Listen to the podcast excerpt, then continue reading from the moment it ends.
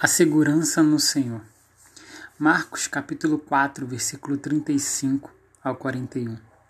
Naquele dia, ao anoitecer, disse ele aos seus discípulos: Vamos atravessar para o outro lado.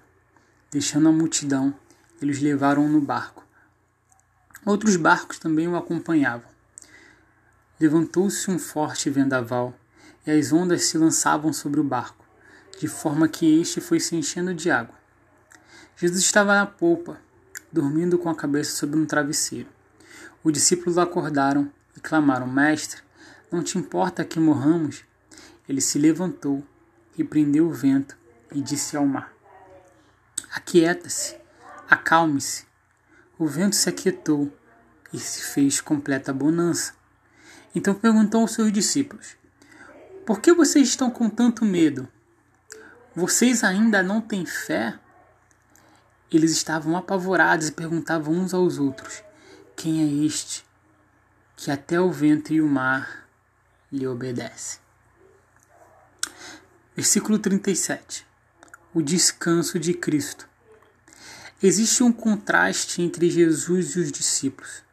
Naquela adversidade, Cristo dorme enquanto seus companheiros se desesperam provavelmente cansado por andar diariamente pelas terras de Israel, o qual anunciava a mensagem do reino de Deus. Em sabedoria divina, está convicto de que a situação não seria o fim da sua vida, mas uma ocasião que manifestaria a soberania de Deus, dando ordem às leis da natureza. No entanto, os discípulos estão desesperados, pois estão diante do fim de suas vidas. A experiência que tiveram no mar não os livraria de serem tragados pela morte. Tormento, desconfiança, insegurança, medo são tomados por esses sentimentos. Eles recorrem a Jesus a fim de encontrarem uma solução para aquela situação, mas encontram o Mestre dormindo na tempestade, tão seguro e resiliente em si. O versículo 39. Deus soberano. Ele se levantou, ele se ergueu na adversidade e disse ao mar: Aquieta-se. E disse ao vento: Acalme-se. E houve bonança naquele momento a obediência da natureza à voz do Deus encarnado em Jesus. Demonstra o seu poder sobre tudo e todos. O Deus disse que eles passariam para o outro lado e nada irá impedi-lo disto. Deus é soberano. Aquilo que para os discípulos seria a morte, Deus silenciou e trouxe bonança. Agora eles podem prosseguir para o outro lado em paz, pois Deus os livrou. Versículo 40. A fé em Deus. Então perguntou aos seus discípulos: Por que vocês estão com tanto medo? Ainda não têm fé? O ambiente torna-se ensinável, a fim de criticar os seus discípulos acerca da situação vivida. Por que vocês estão amedrontados? Será que não têm fé? Vocês estão há tanto tempo comigo, mas andam dominados facilmente pela adversidade da vida. Com isso, tornam-se inconstantes e abandonam a verdade. Ouçam, creiam em Deus e abandonem a fé fingida. A falsa fé é centrada na força humana. A verdadeira fé é fruto de um coração convertido a Deus, de modo que depende dele em todas as ocasiões da vida. Eu vos chamei para serem os doze apóstolos. Vocês são aqueles que anunciaram anunciaram o reino de Deus.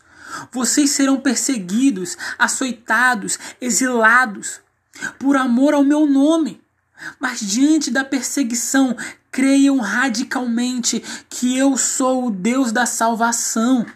Confiem em mim, lancem a sua fé em mim e tenham a paz que excede todo o entendimento, a paz que o mundo não pode receber. Versículo 41.